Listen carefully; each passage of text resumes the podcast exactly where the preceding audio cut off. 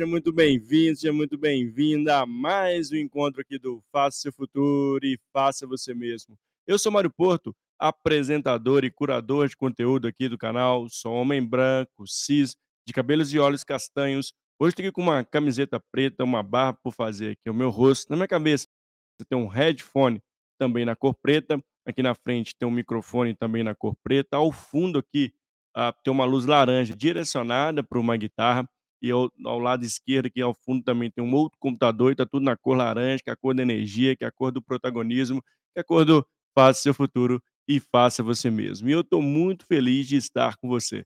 E ter a possibilidade de estar aqui ao vivo para mais esse encontro, para mais esse bate-papo, para mais essa resenha, para mais esse conteúdo de qualidade.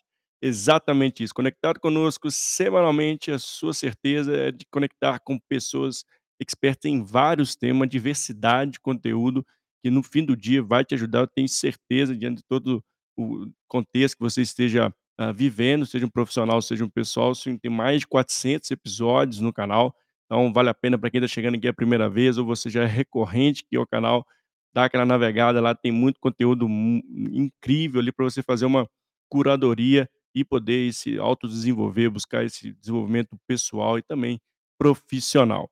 E hoje não vai ser diferente, vamos falar sobre cultura inovadora humanizada, eu estou com uma super convidada que é a Michelle Martins, daqui a pouco eu vou chamá-la para se apresentar, e hoje nós vamos falar muito sobre esse tema, como, eh, esse tema inclusive é muito relevante para as organizações nesse contexto cada vez mais dinâmico, mais adaptativo, como ter uma cultura de fato humanizada, lembrando que quem entrega o resultado no fim do dia são as pessoas. E deixando aqui também um velho pedido que não custa, né, relembrar de você seguir o canal, deixar aquele like, ativar o sininho e, por fim, compartilhar esse conteúdo para quem você ah, crê que vai ajudar. Né? Esse é um grande ponto aqui, a gente compartilhar esse conteúdo para ajudar as pessoas, né? que seja uma mensagem que a gente traga aqui, que vai ajudar a num contexto que a pessoa esteja vivendo naquele determinado momento. Então, se for relevante para você, pode ser relevante para o próximo também. Então, compartilhe ah, esse conteúdo uh, para chegar para essa pessoa. E também, né, convidar você, né, para me seguir no Spotify, lembrando que todos os nossos conteúdos também estão por lá, estão no YouTube, estão no LinkedIn, enfim, onde você procurar Mário Porto, faça seu futuro e faça você mesmo. É só clicar lá em seguir para você ser notificado, inclusive, porque toda semana é o nosso compromisso de trazer pessoas incríveis aqui, trazer cada vez mais conteúdos relevantes para você. Então, hashtag fica dica para você conectar. Não esquece de se inscrever, que isso ajuda demais no canal. Tem muita gente que passa por aqui, mas acaba esquecendo de deixar aquele inscrever lá, que ajuda muito o nosso canal aqui. Tudo bem? Então, então vamos sem horas delongas. Deixa eu chamar minha convidada aqui do episódio de hoje e te convido para você que teve a possibilidade de estar aqui ao vivo, participar conosco. Aqui é um espaço seguro, colaborativo, onde você que está aí do outro lado da telinha pode e deve participar conosco. Vamos nessa? Deixa eu chamar a Michelle aqui. Oi. Ei, Michele, seja bem-vinda. Tudo bem? Olá, olá, Mário. Olá, olá, pessoal que está assistindo ao vivo também, quem vai assistir depois. Estou muito feliz de estar aqui. Quero, em primeiro lugar, agradecer o convite Obrigado. do Mário, de fazer parte aqui desse, dessa curadoria de conteúdo de qualidade do canal Faça Seu Futuro, Faça Você Mesmo.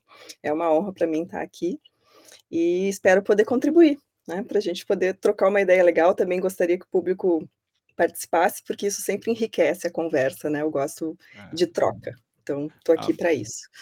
Obrigado, viu, Michele, por aceitar o convite. Eu te agradeço já antecipadamente por ter separado um espaço, sua agenda para estar conosco aqui compartilhando um conhecimento. E, de novo, né, para toda a audiência que estiver aqui ao vivo, como trouxe a Michelle, participe conosco. Vai ser bacana, quanto mais vocês interagem aqui, mais rico fica o conteúdo. E, Michelle, antes a gente começar a falar desse super tema que a gente escolheu para o nosso episódio de hoje, gostaria que você se apresentasse falasse um pouquinho de você para nossa audiência te conhecer. E na sequência, vamos falar desse super tema. Boa. Vou começando também me descrevendo. Eu sou uh, uma mulher branca, e cis, eu sou tenho cabelos cacheados, mas hoje eles estão bem presos, assim, puxados para trás. Eu uso óculos, estou de batom vermelho, estou com um colar dourado de coração, uma blusa branca com flores e estou no meu quarto, o fundo aqui é o meu quarto, então estou bem à vontade aqui na minha casa.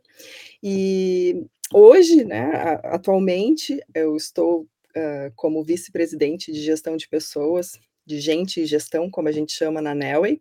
Estou lá há quase 4 anos, tenho uma carreira aí de quase 20 anos de estrada, já passei por diversos tipos de empresa, comecei trabalhando com indústria, fabril, bem tradicional, depois migrei radicalmente para o mercado de tecnologia, mudei de novo, fui para o mercado de mídia e comunicação, e agora permaneço já desde antes da Neoway no mercado de tecnologia, que é um ambiente onde eu gosto muito de estar, justamente por essa história de cultura humanizada que a gente vai falar aqui, que tem tudo a ver com inovação. Eh, então é por aí, eu sou psicóloga de formação e trabalho então com gestão de pessoas desde que me formei, há 20 anos atrás. Que legal. Obrigado por compartilhar que a gente brinca que é uma longa história curta, mas de muito já multidisciplina disciplina eh, disciplinas, né, que a que a Michele trouxe pra gente, com pessoas, né, acho que vai falar a gente vai falar muito sobre esse tema. Ah, também dar boa noite para o Rodrigo, que tá aqui no LinkedIn. Obrigado, Rodrigo, pela participação. Mande aí sua pergunta, fique à vontade. E demais pessoas que estejam online conosco, se sintam aí nesse espaço colaborativo. Ah, Michele, pra gente começar a falar desse tema, ah, muito se fala em humanização nas organizações. Acho que é um tema, se colocar ali na busca, vai aparecer N artigos, né, N formas de fazer. Eh, tem uma luz muito forte em cima desse dessa humanização, cultura humanizada, empresas que o que sejam de fato humanas, vamos dizer assim. Ah, por que que, na sua visão, isso tá acontecendo, né? Por que que tem tanta, ah, matéria, tanta empresa buscando essa essa conexão humanizada das pessoas? Olha, Mário, eu acho que é um tema super relevante, embora eu goste de começar direto com uma provocação. Onde foi que a gente se perdeu do humano, que de repente a gente passou a ter que ensinar as pessoas a fazerem gestão humanizada? Então eu já gosto de sair de cara, assim, largando essa provocação, que não deveria nem existir esse termo, né. É. Liderança humanizada, gestão humanizada, porque afinal de contas somos humanos interagindo entre Uhum. nós, e é muito interessante, eu fico eu eu como psicóloga, como profissional de de RH, fico muito interessada nessa temática, porque realmente a gente se afos a gente como sociedade, a gente como coletividade humana, se afastou muito das características humanas quando começamos lá, né, na na história da administração, na história da gestão, da produtividade, na busca de resultados, e Sim. isso foi afastando realmente, ah, os sistemas e as metodologias de gestão daquilo que a gente chama humano por um tempo, inclusive, né, muitos vão saber e vão lembrar, e a eu ainda ouço, por exemplo, o pessoal de RH sendo chamado de abraçador de árvore, É, porque tem demais. pessoal que pensava nas pessoas, então só ser o fato de quem trabalha com pessoas já era um pouco marginalizado no mundo Sim. das organizações. Eu acho que ali um pouco antes, mas se intensificou muito com a pandemia, esse tema, pela necessidade urgente que a gente teve de trabalhar, hã, em condições completamente, eh, inadequadas para para a nossa saúde física e mental, Sim. que foi o confinamento, que foi tudo que a gente passou naqueles 2 Uhum. anos, que parece que nem existe mais na Nem nossa existe memória, mais faz essa ma é. faz pouquíssimo tempo. E eu acho que ali caiu uma ficha que de um assunto que a gente já vinha tentando emplacar há muito tempo, que é: se as pessoas não estiverem saudáveis e se elas não Sim. se sentirem bem, não tem metodologia de gestão que faça elas produzirem. As empresas ficaram 2 anos tentando sobreviver a uma crise global, e elas precisavam que as suas pessoas estivessem altamente produtivas, porque muitas enfrentaram crises e dificuldade mesmo Sim. de resultados, dificuldades mercadológicas, e se as pessoas não estivessem funcionando bem, não haveria mais possibilidade de continuidade dos negócios. Então acho que era um tema que já vinha, mas a pandemia expôs, Uhum. assim, de uma forma irrevogável, e que bom, né. E quando a gente fala de de cultura humanizada, de gestão humanizada, liderança Uhum. humanizada, eu gosto de falar, inclusive recentemente escrevi um texto muito curtinho sobre isso, bem provocativo nessa nesse sentido, que se eu pudesse, eu deixaria de de lado, de aprender todas essas metodologias que a gente costuma ensinar, do líder coach, do É. líder, eh, mindful, e e todas as terminologias, e e gostaria de voltar pra gente ter o líder gente, né. É, O boa. líder se a gente pudesse somente voltar a É. aprender a ser gente, a gente já É. faria muito pelas nossas organizações, pelas nossas É. equipes, pelas nossas pessoas. É verdade, né, e eu eh, concordo em gênero, número e grau nesse ponto que você traz. Eh, você acha que a gente perdeu a mão quando a gente começou a pesar mais resultado, né, em função de desse obviamente dessa pós-pandemia, né, dessa desse cada vez mais esse eh, essa concorrência acirrada, esse mercado cada vez mais tecnológico também, com novos entrantes, enfim. Aonde você acha que a gente errou, né, entre aspas, ali, porque a gente olhar muito mais o resultado, esquecendo que o resultado vem através das pessoas? Eu acredito que é uma grande falácia colocar ess essas 2 coisas em 2 categorias diferentes, É. né. Eh, colocar como concorrentes ou resultados ou pessoas. Eu acho que aí foi quando a gente Uhum. errou, quando a gente colocou em categorias diferentes, porque quem entende mesmo de gente, sabe que gente e eu vou usar um termo aqui muito clichê, né, gente feliz trabalha mais e trabalha melhor e gosta do que tá fazendo e quando tá engajado vai entregar um resultado muito melhor. Só que isso também por muito tempo ficou nessa superfície de uma fala muito, hã, padronizada, que era bonita de falar, mas muito Clichê, difícil né. de É, de fazer, né. É. E o que a gente começa a ver quando a gente realmente então, assim, fugindo da provocação que eu fiz, né, que se se todos somos humanos não deveria existir o termo gestão humanizada ou cultura humanizada, mas fugindo disso e indo pra prática, eh, o que que é fazer uma gestão humanizada? O que que é criar, desenvolver, fomentar uma cultura humanizada? É a gente olhar, como eu disse, o líder gente que olha pra sua gente como gente e se relaciona como gente. Quando a gente tem relacionamentos verdadeiros, né, aquela coisa do olho no olho, de entender o outro, de conhecer o outro, Mário, eu eu Hum. falo coisas, quando a gente trabalha desenvolvimento de liderança, que eu falo para as pessoas: "Deveria ser muito óbvio, mas o óbvio precisa ser dito". Você tem uma equipe de 10 pessoas, reduzindo aí pra um pra um contexto de de time pequeno, né, a gente vai falar depois do que que é isso numa empresa de 500 pessoas, de 1000 pessoas, enfim. Mas você, líder, tem um time de 10 pessoas, se você não conhecer essas 10 pessoas profundamente, entender o que que as motiva, o que que realmente faz com que elas acordem de manhã e trabalhem no seu É. time, por que que elas vão querer entregar esse resultado? Não é porque você tá pedindo, muito menos porque você tá mandando. Não é somente pela recompensa do salário, não é somente pela recompensa do bônus, quem pensa assim tá muito enganado. Então, quem atrela resultado à pressão, porque no final do mês tem uma recompensa que é o salário, realmente já tá muito ultrapassado. Então esse gestor, esse líder que conhece essas suas 10 pessoas, ele precisa entender o que move cada uma delas. Isso é gente trabalhando com gente. É. A gente só pode trabalhar um um time de alta performance quando a gente entende que 10 players de um time vão funcionar de forma diferente, e eu como líder preciso entender essas características e como e mais, como fazê-las funcionar em conjunto. É. Porque também não adianta a gente ter 10 super talentos que não sabem trabalhar em equipe. Isso é altamente habilidade humana, nenhuma inteligência artificial É. vai ser capaz de fazer isso, que é entender o ser humano que tá na tua frente. Eu gosto muito de falar de liderança a partir daquilo que eu gosto de praticar com os times pelos quais eu vou passando ao longo da minha carreira, Uhum. né, e eu gosto de falar pra minha equipe inclusive: "Não me deixem mentir", né, pra eu não poder vender para os outros o que eu É. não tô praticando com você.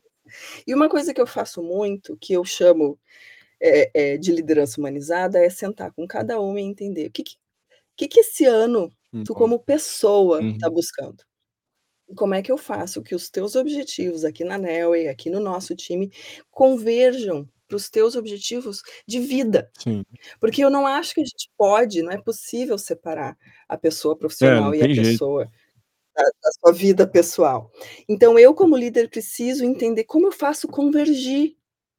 Não é como eu coloco uma outra coisa na vida dessa pessoa, que inclusive compete com os objetivos dela, com as ambições dela, com os desejos dela, é como eu consigo fazer ir me na mesma direção. E claro que a pessoa tem a sua responsabilidade de também entender o que que ela tá ganhando ali.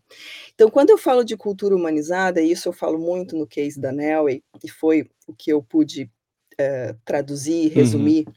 No capítulo do livro que que eu ajudei a publicar, né, organizado pelo Daniel Sim. Rodrigues, que se chama Cultura Inova Inovadora Humanizada na Prática, são vários cases de vários profissionais compilados nesse livro, eu contei um pouquinho do case da Neoway. E eu poderia resumir a cultura da Neoway num termo que no senso comum, batido, até desgastado, mas que a gente fez ter muito significado na nossa cultura, que é o ganha-ganha. É. que que é o ganha-ganha, né, Mário? Mário, qualquer um aqui vai ter um um conceito próprio, porque como eu falei, é um termo do senso comum. Mas para mim e na cultura da Neoway, o que a gente trabalhou muito forte nesses últimos 4 anos e vem trabalhando é, onde eu encontro onde eu chego no ponto de encontro entre aquilo que faz o indivíduo ganhar e a empresa Uhum. ganhar ao mesmo tempo. E aí eu volto pra tua pergunta, como é que onde a gente se perdeu entre resultados e cuidar das pessoas, ou manter as pessoas saudáveis e engajadas, ou ter uma liderança humanizada? Quando a gente perdeu esse ponto de encontro. Eu preciso entender que essa Exato. pessoa que está no meu time e não existe cultura sem a gente falar de liderança, então eu gosto muito de É. trazer para o micro, porque o time é o micro do macro da cultura de uma organização. Não existe pessoas que trabalhem bem e entreguem bons resultados e que sejam consideradas de alta performance, se elas não entenderem que elas estão ganhando no É, processo. é. Elas não vão entregar nada de extraordinário se, em contrapartida, elas não estiverem recebendo coisas que elas vão colocar na sua mochila de experiência, na sua mochila de conhecimento, na sua Uhum. mochila de bagagem profissional, pessoal, eh, de de todos os quesitos que tu quiser quiser colocar, que isso é dela e ninguém tira. Então é nesse ponto que um líder precisa chegar, como é que eu faço essa pessoa achar que é tão incrível fazer o que ela está fazendo, porque ela está ganhando. E Sim. nesse caminho ela está entregando resultados extraordinários e é isso que eu como líder quero, porque eu como líder preciso, em nome de um time, de um processo, de uma área, entregar resultados extraordinários.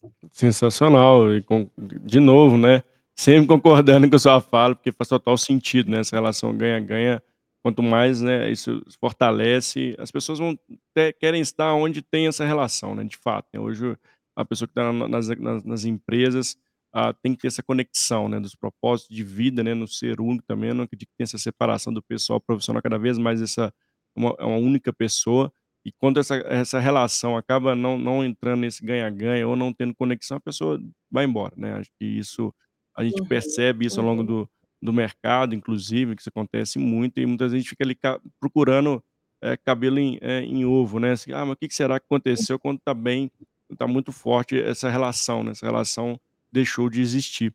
E tem um ponto principal, né, que eu queria que eu vi até no case que você, né, trouxe da Neoway, que é um ponto da cultura e estratégia, como elas andam juntas, né, Michele, como isso é fundamental, se a gente quer uma cultura humanizada, inovadora, precisa estar conectada à estratégia da empresa e isso descer de forma transparente pra liderança, né, que muita das vezes também acontece que essa conexão não não não se estabelece, ah, começa uma cobrança eh, forte ali para para os líderes: "Ah, você tem que ser humano, tem que estar, eh, olhando para suas pessoas, para o seu time", mas por detrás, né, não tem um um alicerce cultural ali que fortaleça essa mensagem pra liderança também, como essa conexão é importante, né.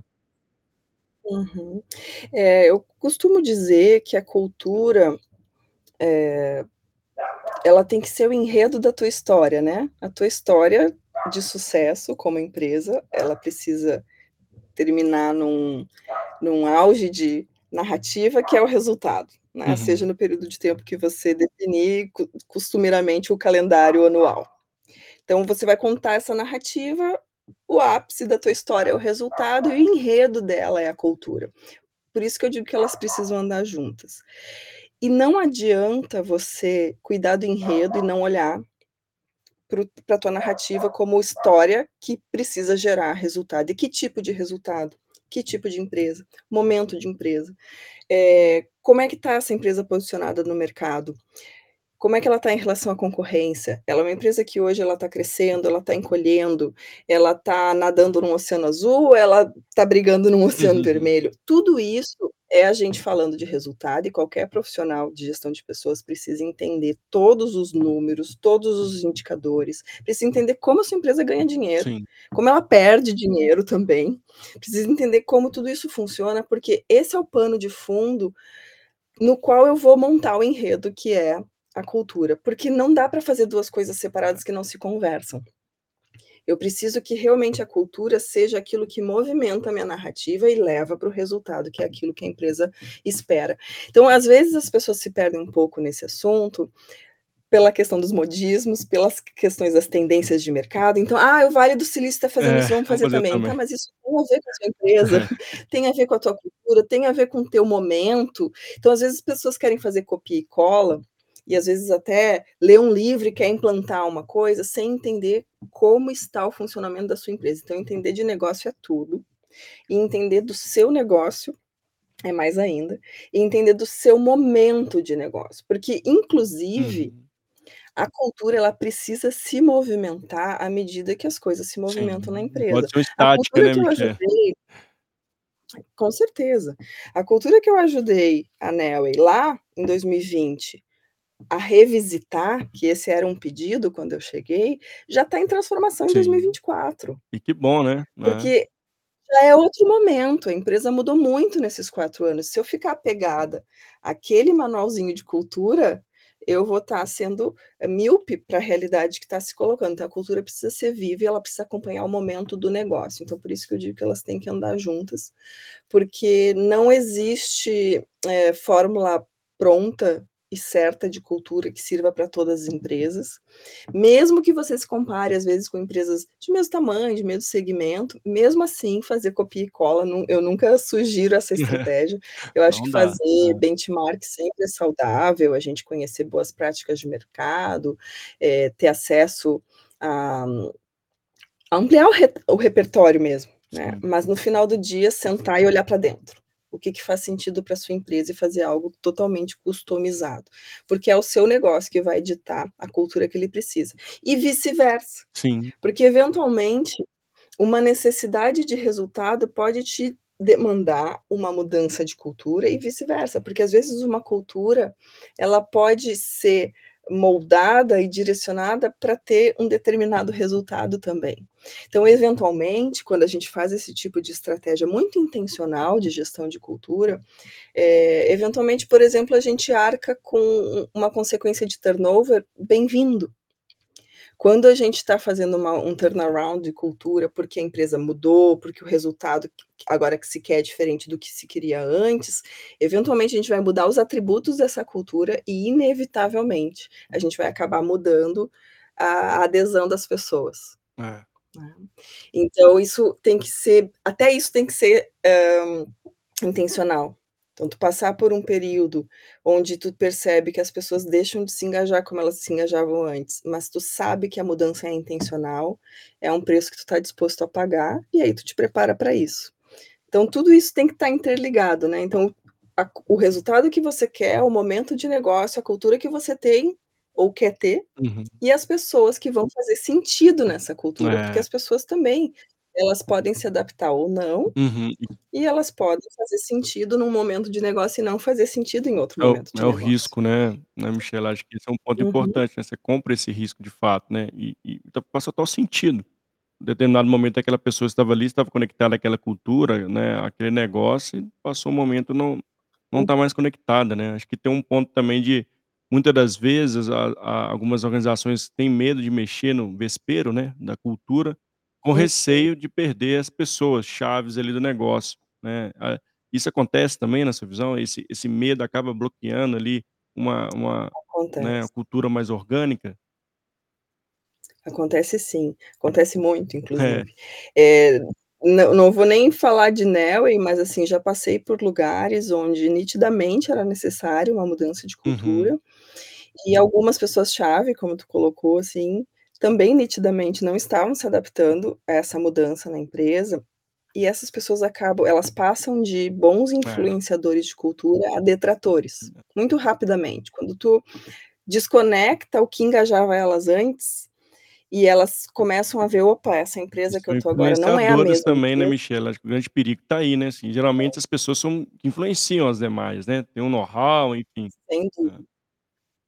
Sem dúvida. Então essas pessoas, elas acabam fazendo um pushback nessa mudança, né, porque elas vão ser o que eu chamo do o grupo dos saudosistas, o É. grupo dos resistentes, o grupo que diz: "Ah, mas antes era muito melhor.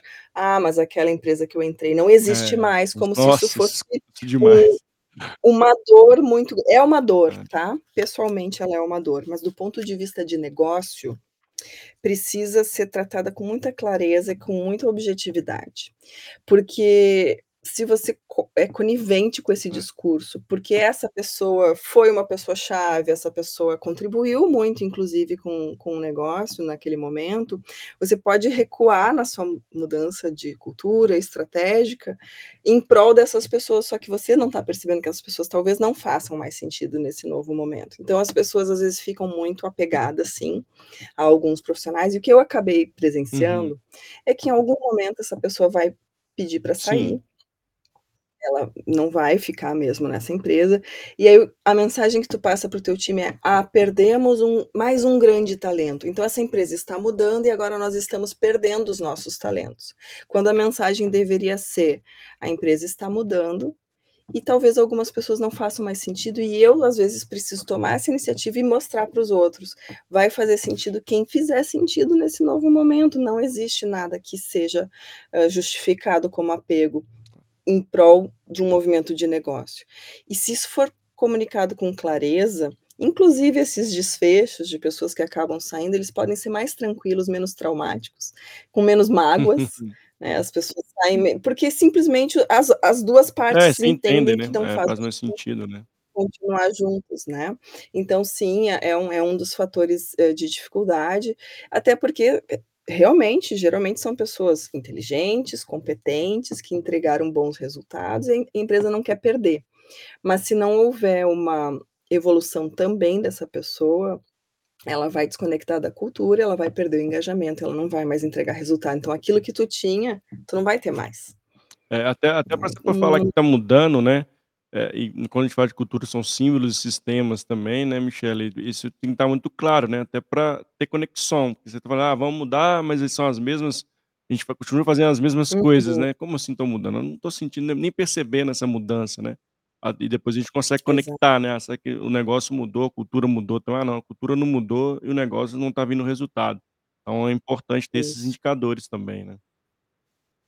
Exato, e e eu gosto muito de colocar junto nesse assunto cultura, uma uma parte que às vezes é menor, mas que ajuda a objetivar isso que tu acabou de falar, que é o EVP, Sim. né, o Employee Value. Proposition, né, ou, eh, né, o valor agregado ao colaborador, assim, que a gente entrega como empresa. Por que que é por que que vale a pena pra ti como indivíduo trabalhar nessa empresa, né, então isso é o EVP. Isso é a parte que precisa ser muito bem comunicada, porque numa mudança de cultura muda o EVP. O EVP é o que define o ganha-ganha, porque se você colocar na prática, eu vou te dizer o que eu te entrego de valor e eu vou te dizer o que eu espero de retorno também. Então eventualmente acontece, eu também já passei por isso, das pessoas estarem pedindo algo que não tá no meu Exato. EVP. E eu preciso que isso seja muito transparente, muito claro, porque senão elas vão continuar pedindo algo que elas não vão ter, o nível de insatisfação vai crescer, sendo que nem tá na minha estratégia oferecer aquilo. Ah. Né. Então vou dar um exemplo bem comum, assim, as empresas, hã, até o o nosso amigo Ah, eu Rodrigo vou trazer uma a pergunta uma daqui a pouquinho, tá tão bom o bate-papo treinamento e É. desenvolvimento, eu vou tentar já Ah, passar pela boa, pergunta ótimo. aqui. Deixa eu colocar ela aqui. Inclusive isso, assim, às vezes as pessoas têm uma expectativa de que a área de treinamento e desenvolvimento entregue produtos, hã, bem formais, né, de sala de aula ou de prática, de algo bem empacotado como um treinamento e desenvolvimento, e isso às vezes, eh, o próprio formato tá descolado da cultura, É. né. Então a expectativa que se gera é: "A empresa precisa me dar treinamento e desenvolvimento", a minha cultura, o meu EVP tá dizendo: "Aqui as pessoas" um dos nossos, eh, valores são as pessoas, primeiro, terem foco no autodesenvolvimento e segundo, aprenderem fazendo. A inovação ela acontece organicamente, e eu quero que as pessoas possam fomentar isso também por si só. Então não é só o conteúdo do treinamento e desenvolvimento que precisa estar alinhado à cultura, é o formato também e alinhar essas expectativas. Então isso eu já fiz também em em mais de uma empresa. Aqui a gente não vai ter tanto que eventualmente é necessário, né, tem alguns Uhum. conteúdos que precisam ser passados formalmente, dar aquele check, assim, a gente treinou as pessoas nisso aqui, mas cada vez isso é menos necessário no mundo que a gente vive. É. A gente precisa fomentar uma cultura de aprendizagem, que é aquela coisa do life learn learning, eh, lifelong learning, né, da e eu quero profissionais que estejam nessa Protagonismo ali, né, buscando se autodesenvolver, se Exatamente. autogerenciar. Então a desconexão de cultura, às vezes, é inclusive o que eu falo que eu quero das pessoas e o que eu entrego. Então eu digo que eu quero protagonismo, eu digo que eu quero cultura de aprendizagem, mas eu entrego o treinamento É. mastigadinho, prontinho na mão das pessoas. Eu não estou sendo condizente com a própria cultura Exatamente. que eu tô querendo fomentar na minha empresa. Então, as áreas de de gestão de pessoas, elas precisam ter isso em primeiro lugar na cabeça. Antes de pensar no produto, antes de pensar naquilo que a gente entrega, é no como, no formato e se isso tá passando a mensagem alinhada com a cultura que você quer desenvolver. Então, isso pra mim é super importante, porque muitas empresas se perdem nesse ponto, do discurso ir numa linha e a prática ser outra, e e pior é que às vezes tentando atender as solicitações, as demandas É. dos próprios colaboradores, porque é isso, você não tá pedindo treinamento e Tá desenvolvimento. pedindo A e tá Eles é. querem no senso comum as pessoas acham que horas treinamento é aquilo que vai enriquecer o currículo E acho que é delas. obrigação da empresa Mas também, né, não é. É, exatamente. Então acho que tem tem várias formas da gente olhar, eh, como tu falou, né, cultura é uma questão de sistemas, artefatos, processos, códigos combinados, são muitas coisas. É. E e nem todas elas estão escritas na parede, né. Então a gente tem lá missão, visão, valores, tem empresas que já nem estão mais usando essas terminologias, a gente na Neoway, por exemplo, deixou isso um pouco em desuso, a gente fala muito dos nossos atributos, a gente fala muito dos nossos comportamentos de sucesso, a gente fala muito do EVP, pra deixar claro essa essa coisa do que eu espero de ti e o que eu espero de em troca, mas eu também o que eu te ofereço. E aí a gente vai criando um sistema que se retroalimenta naquela linha do do ganha-ganha que eu estava comentando Ah, antes. muito bacana. E e de fato, né, assim, onde tem que estar muito claro, acho que um ponto da comunicação quando se fala de cultura, assim, acho que comunicação em todos os momentos, né, principalmente nesse, né, porque a gente pra conectar o esperado ser e parecer, né, não querer ser algo e tá parecendo algo Uhum. totalmente diferente, acho que esse é um cuidado grande. E as organizações, obviamente, que perdem a mão nesse sentido do ser e parecer, tá conectado ali em outras fontes, né, seja no Glassdoor ali, seja no LinkedIn, seja nas redes, né. Uhum. Putz, tá lá bonito lá Vai é, aparecer. tá diversidade, mas, assim, apareceu isso, isso e aquilo. Então, assim, acho que, eh, esse como você trouxe, né, a a marca empregadora, né, esse valor da marca da marca, e isso tem que estar muito forte, né, você tem que ter um olhar muito, muito importante pra isso, porque essa conexão que vai trazer os melhores talentos, vão manter os melhores talentos dentro da da organização, né, va vai criar essa fortificar essa relação de ganha-ganha também, né, Michele? Uhum, uhum. E é bem isso, né, eh, além de ter os melhores, tu quer ter as Sim. pessoas mais aderentes, né. Então é é bem isso, se eu se eu tenho um um profissional de perfil mais formal, mais que precisa receber esse conteúdo mais pronto, ele provavelmente não vai ser uma pessoa que vai se dar bem nessa cultura que tá pedindo protagonismo e e e cultura de aprendizagem orgânica. Sim. Então, a gente poder ver isso desde um processo seletivo, onde realmente as pessoas que a gente vai atrair e que a gente vai contratar, vão ser pessoas que vão habitar bem esse ambiente que eu tô construindo. Porque também não funciona a gente olhar só para o talento, jogar pra dentro e aquela pessoa não entrar em choque com a cultura. Então a gente precisa já pensar desde da seleção de pessoas, se a gente tá trazendo gente que funciona nesse ambiente. O clássico, as pessoas pedem e e é muito tem muita ironia nessa conversa, porque as pessoas pedem muita autonomia. Todo mundo É. agora quer ter autonomia, não quer Hã. ser microgerenciado, a história do home office trouxe isso muito à tona, né, das pessoas poderem ter essa liberdade e tal. Na prática, não é todo mundo que sabe trabalhar com autonomia. É, hum. Então tem profissionais que precisam de um maior gerenciamento sim, Sim. às vezes pelo nível de maturidade, às vezes pelo nível de competência ou de conhecimento, momento de carreira, tem diversos Sim. fatores que podem, hã te colocar numa necessidade de maior ou menor autonomia, e às vezes é perfil. Exato. Então, se eu tenho uma posição na empresa que demanda altos níveis de autonomia, eu preciso necessariamente trabalhar com alguém que navegue bem, com falta de diretriz, com falta porque aí a pessoa quer autonomia, mas ela quer que diga que É. E ela quer fazer do jeito que ela quer, mas tem que dizer exatamente o que precisa Exatamente.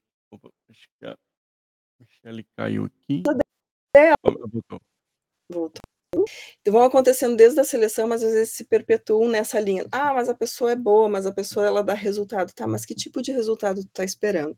E aí eu vou voltar pra um ponto que eu estava falando antes, eh, que é que é a questão de conhecer cada cada um, e o que motiva cada um, e o que cada um é capaz de entregar, que é a gestão de singularidade, né. Então quando eu falei daquele líder que tem 10 pessoas, precisa conhecer cada um, entra esse assunto, assim, porque cada posição num time demanda habilidades É. diferentes.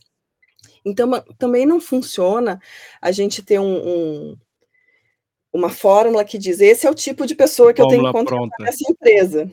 Não, um É. líder precisa conhecer cada indivíduo, então gestão de singularidade, cada indivíduo e cada posição no time dele, pra ele entender o que o match. Né. Então, quem funciona numa posição, às vezes não funciona em outra, nessa aqui eu preciso um grau maior de autonomia, nessa aqui menor. Então não é só uma cultura única que demanda que todos sejam iguais, porque isso também não existe. Se a gente tá É, falando de gestão humanizada, gente tá diversidade, né, não tem como, é. Exatamente. Então como é que se trabalha com diversidade quando a gente tá falando de cultura única? Não existe. Então a habilidade do líder é fazer essa soma de de coisas diferentes que no final resultam em algo que interessa a todos, né. Então, se a gente tá colocando tudo isso que a gente falou de humanização agora, é quase uma redundância falar de cultura humanizada, inovadora. Por quê, Mário? Inovação não acontece sem diversidade, sem a gente entender como os indivíduos funcionam, sem a gente entender como cada um pode oferecer o que tem de melhor, na complementaridade desse grupo, que eu tô aqui trazendo um microcosmos de uma equipe de 10 pessoas, mas que depois a gente explode pra uma empresa inteira. Não existe inovação onde as pessoas não estejam à vontade, onde elas não se sintam reconhecidas, onde elas não se sintam vistas. Não tem um espaço seguro, né, Michele, onde elas possam Exatamente. ser quem Então quando eu tô falando do líder gente, o líder gente é o que enxerga as suas pessoas. Uma pessoa que se sente vista, que sente que o outro tá interessado nas suas necessidades, ela é uma pessoa mu muito mais capaz de inovar também. Porque pra inovar tu precisa poder errar, tu precisa poder navegar em ambientes, às vezes, mais críticos, sentindo que a segurança psicológica ela impera apesar das crises, apesar da dos momentos mais difíceis, e tudo isso vira estímulo pra inovação. Então quando a gente volta pra aquela questão, por que que o resultado compete às vezes com a gestão humanizada, é porque as pessoas esquecem de tudo isso, É.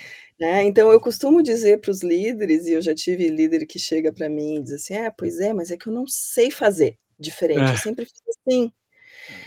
E eles têm dificuldade de enxergar que é possível chegar no resultado tendo essa visão Pois de é. ser Eu humano, estava em aqui primeiro te perguntar sobre isso, porque, assim, é um círculo um círculo virtuoso mesmo, né, que assim, as pessoas ficam nesse nesse meio, né, e não e não conseguem enxergar fora desse desse meio, né, não consegue se olhar lá, né, subir fazendo analogia aqui, subir num terraço, te vendo lá embaixo na sacada, não consegue sair disso, até eu conheço líderes que até tentam fazer isso, mas ele volta de novo, infelizmente, ali, para o status atual. Eh, Uhum. e essa mudança de de pensamento, essa mudança de mindset, o que que queira chamar aqui, eh, eu vejo uma grande dificuldade ainda da liderança, né, em ter primeiro a tomada de consciência, né, alguns até conseguem, mas não se conseguem sair dessa bolha, né, Michele, isso é tão tão, eh, importante esse ponto que você traz. Tu sabe que eh, é um paradoxo bem interessante, assim, e isso tá acontecendo acho que o grande exemplo disso que tu acabou de falar, é o retorno aos escritórios agora, né, então Ah, acabaram com É, acabaram com flexibilidade não, porque pra dar resultado tem que voltar para o Pra todo presencial. mundo, é. Então assim, pra mim o que que isso significa? Eu prefiro voltar para o conhecido, que era o ambiente Exato. que a gente tinha Seguro, né. antes, Uhum. seguro, porque eu imaginava que aquilo funcionava antes, eu É. preciso voltar pra lá. Exatamente. Sem querer desenvolver novas habilidades, porque precisa desenvolver novas habilidades como líder, num ambiente onde eu quero dar mais autonomia, onde eu quero resultado sem microgestão. Então, são habilidades que eu preciso desenvolver e eu preciso experimentar e fazer diferente. O que acontece com um líder que não tem as habilidades, que não experimenta e que não se permite aprender, ele pendula. Então, quando tu pega um líder que tem um estilo mais, hã, vamos chamar de tradicional de liderança, pra não não não ser É, pejo vamos. não usar um termo pejorativo, né. Tu pega um líder que tem um um sistema mais tradicional, assim, quase taylorista, eu diria, e tu É. diz pra ele: "Não, agora é gestão humanizada". O que que ele faz? Ele não sabe fazer outra coisa, porque Não ele sempre é. fez assim. Ele pendula, e aí ele acha que ele não pode mais cobrar, ele acha que ele não pode mais É, dar limite, porque verdade, vai me para o outro disseram lado. que eu tenho que ser humanizado. "Ai, me falaram de segurança psicológica". Segurança psicológica não tem a ver com a gente ser bonzinho com todo mundo. Segurança psicológica não tem a ver com não dar feedback difícil. E esse líder que pendula, ele deixa de dar o feedback difícil, ele deixa de fazer conversas difíceis, em ovos, ele né, acha que ele tem que ser bonzinho, porque me pediram pra ser humanizado, agora tenho que ser bonzinho. E ele deixa de cobrar, ele deixa de acompanhar resultado, e ele perde resultado, certo? Porque ele vai Sim. perder resultado dessa forma. Aí o que que ele pensa? "Não, do jeito que eu fazia antes, pelo menos eu tinha resultado". Mas nesse caminho do pêndulo, ele esqueceu que ele tinha que aprender um monte de novas habilidades e realmente colocar em prática, porque quando ele simplesmente abre mão: "Ah, porque eu eu cobrava, agora eu não posso mais cobrar". A pessoa às vezes fica perdida, então ele precisa saber gerenciar sem ser autoritário, mas que ele não abandone o time. Delegar não é delargar, como se fala, e tem e pra mim essa do pêndulo é a é a coisa mais forte, e acontece muito também Acontece com liderança muito. jovem, porque eu tô falando de liderança tradicional e tal, às vezes a gente logo pensa em alguém mais velho, mas não, tem liderança jovem que comete o mesmo erro. "Ah não, então eu quero ser bacana, eu sou jovem, eu sou, né, moderno, geração. Z, eu quero ser gente boa", daí quer ser amigo do do time e não tem nenhum problema, mas ao mesmo tempo você precisa ser alguém que vai dizer a direção, que vai dizer quais são os critérios de sucesso pra esse time, que vai poder dizer equi pra equipe se ela tá indo na direção ou não, como é que ajusta a rota. E às vezes tem que ter muita conversa difícil, e conversa difícil não precisa ser conversa ruim. Exato. Conversa eu já tive muita conversa difícil que a pessoa sai agradecendo. É, acho que tem que ser sem né, Michele. exatamente, isso não impede inovação. Então o que que impede inovação?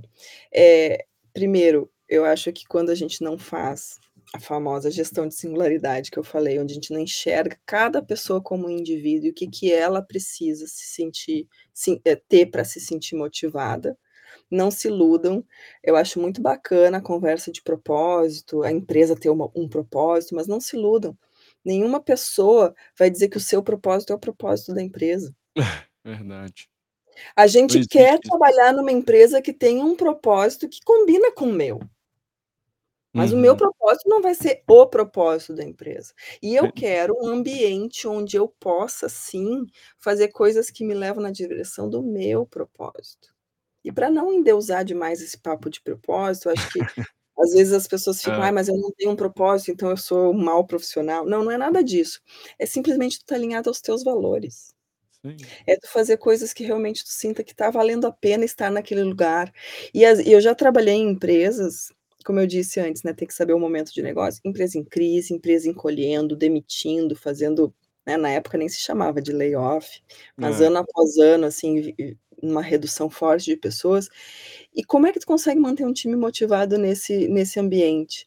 Não é pelo propósito da empresa, não é às vezes pelo resultado da empresa, às vezes não é pelo salário ou pela promoção que não vem quando uma empresa tá em crise, mas é o quanto que aquela pessoa tá ganhando daquilo que ela tá buscando. Então se tu tem uma pessoa que o valor é aprendizagem, tu tem que checar com ela de tempos em tempos: "Você ainda tá aprendendo? Exato. Você ainda consegue dizer que um mês a mais nessa empresa te faz um profissional melhor? Esse é o valor dela". Se tiver um outro profissional que o valor dela é relacionamento, aumentar, eh, bagagem, repertório, tu tem que garantir que ela esteja em projetos variados, que ela possa realmente exercitar habilidades diferentes. Isso é gestão de singularidade. É como é que tu consegue enxergar no um, aquilo que faz sentido no todo. E o gestor que não faz isso e olha só para o resultado, ele não vai conseguir chegar lá com a com a maestria que ele precisa, né. Então acho que a gente tem aí um caminho ainda muito longo, eu gosto de ver que as pessoas estão conversando muito mais sobre Sim, isso. sobre isso, é. Mas eu me preocupo bastante com a história do pêndulo, porque daí se abandona tudo, porque me É, pediram e aí zero depois fica aquela coisa do nariz torcido, "Ai, lá vem o RH com esse papo de gestão humanizada", É. porque ninguém sabe na prática o que que Que é, que né, é, Mário. é fica 0 ou 1, né, aí É. assim, ou o extremo, não tem não consegue equilibrar isso, né, e fica pendulando como você disse, uma hora tá no 0, outra tá no. 1 e não sabe o que fazer. É, de fato, e e e que bom que a gente tem esse espaço aqui poder trazer essa provocação, trazer esse ponto, e que traga reflexões aí pra galera que tá assistindo ou que vai nos escutar aqui gravado.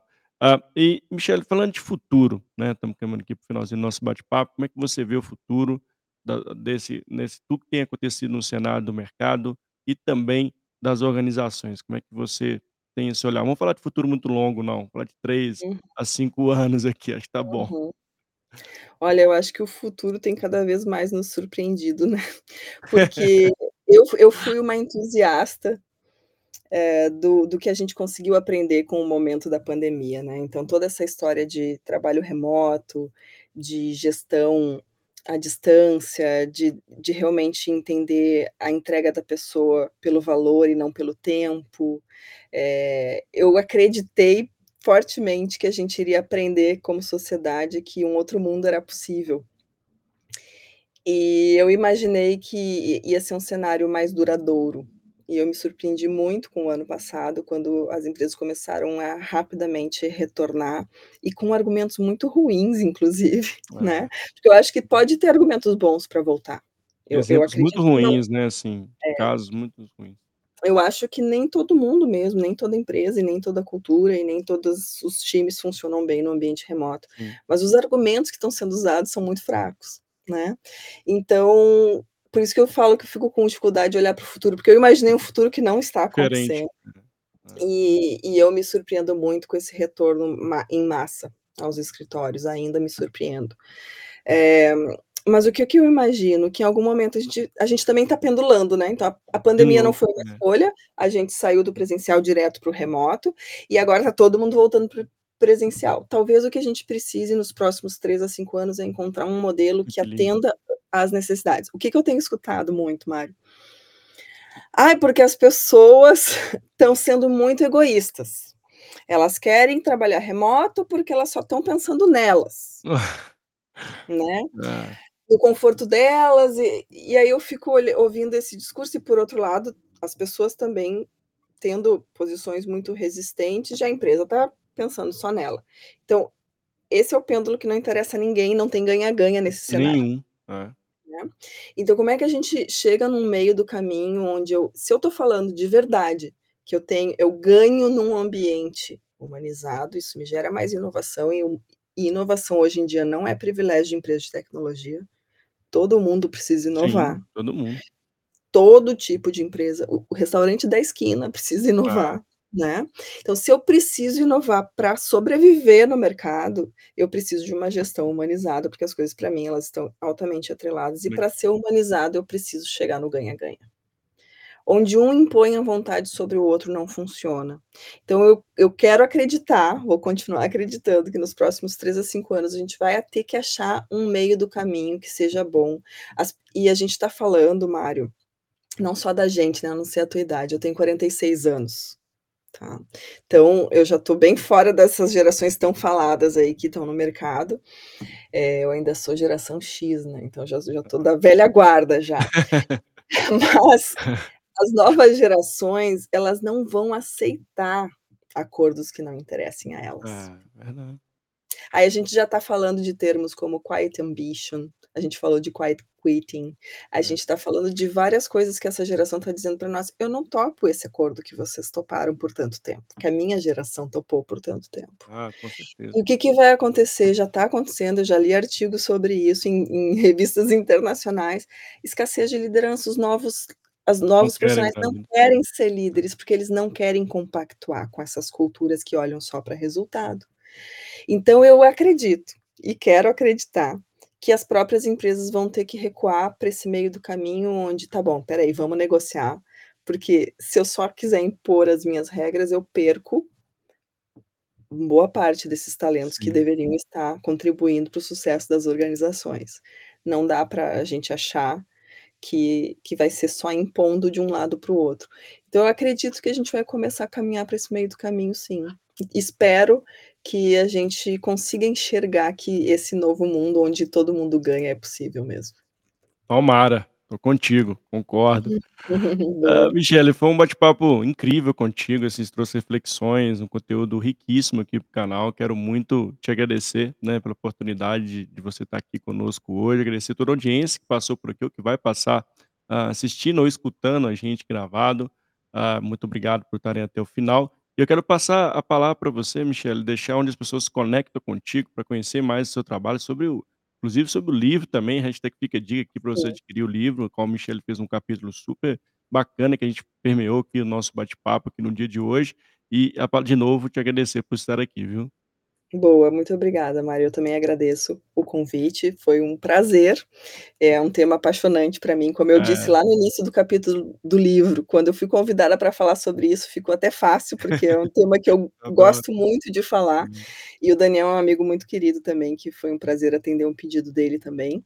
Então esse livro, ele foi lançado em dezembro, e e ele merece ser lido, porque são vários cases, como eu disse, né, então traz vários, hã, vários pontos de vista sobre o mesmo tema. Já existe um livro anterior, que é do Daniel, que foi mais teórico, que o o nome é o mesmo, mas não era na prática, era Cultura Inovadora Humanizada, e agora ele fez o Cultura Inovadora Humanizada na prática, então os 2 valem muito a pena. Eh, eu gosto mais de interagir com as pessoas no meu Instagram profissional, do que no LinkedIn, confesso. O meu LinkedIn ele é mais ele é bem puro profissional, né, então vou falar de coisas puramente profissionais. Eu não sou só profissional, como eu disse antes, né, eu não acredito nessa divisão. Então eu me sinto mais à vontade, eh, de de ter assuntos mais integrados no Instagram e não no LinkedIn, então eu criei um perfil, que é eu.michele.martins, porque lá eu falo da Michele 100%, né, tanto de quem eu sou, né. Eu me apresentei aqui no início como só a minha parte profissional, mas eu gosto de dizer também que eu sou mãe do Joaquim, de 9 anos, eu sou mãe da Antônia, de 4 anos, eu tenho uma vida, eh, muito complexa hoje, né, a gente vive só nós, o o o meu marido ele faleceu no ano passado, é uma adaptação de toda a nossa vida, e isso faz parte de quem eu sou.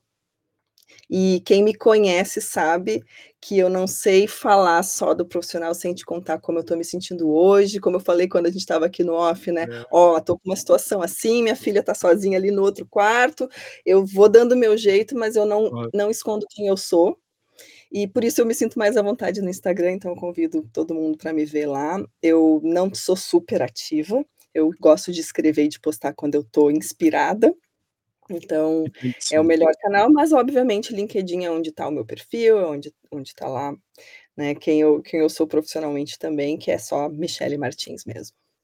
Ah, que legal, incrível estar contigo, Michele, obrigado por compartilhar tanto conosco, fico muito feliz quando tem episódios que a gente sai, assim, ressignificado, foi esse episódio contigo aqui, viu. Muito obrigado mesmo, a gratidão. E é isso pessoal, encerrando com chave de ouro a nossa semana aqui com a Michele, fique conectado conosco no canal Faça Seu Futuro e Faça Você Mesmo, se inscreve lá, com conteúdos incríveis como foi esse com a Michele aqui. Um beijo no coração, Michele, um beijo no coração pessoal, e nos vemos aí no próximo episódio. Obrigado, viu Michele. Tchau, tchau. Tchau gente, grande beijo.